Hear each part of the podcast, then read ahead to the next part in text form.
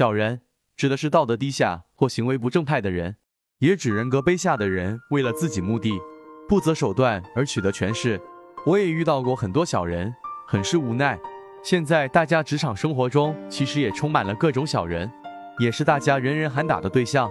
君子坦荡荡，小人长戚戚；君子固穷，小人穷斯滥矣；君子周而不比，小人比而不周；君子喻于义，小人喻于利。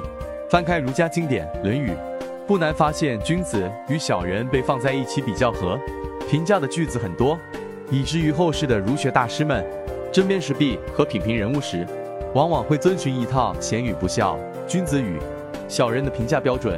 中国人受儒家思想的影响还是比较深的，小人在民间也是最招人痛恨、被重点打击的对象。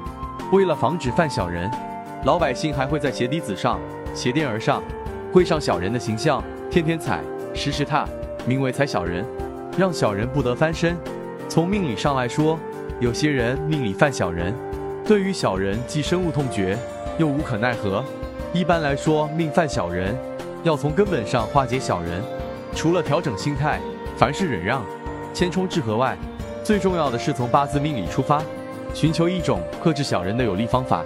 化解小人最好的方法是通过仁则义。道化小人法是化解，此法是适用于工作上。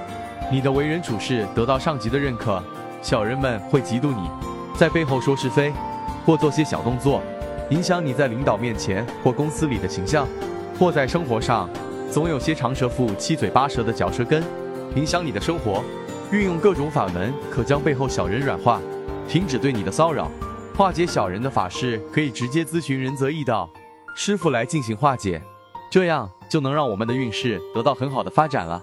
认清小人，同时也要懂得如何相处，不得罪他们，保持距离，小心说话。在小人面前，尽量不要发表自己的观点，以免被他人断章取义、反加利用。当忍无可忍且时机成熟时，应快刀斩乱麻，迅速摆平，以防悲剧的发生。仁则义道，最后要提醒各位善信：只有正规的道观科仪法事才有法力，其他外门邪道都会有反噬。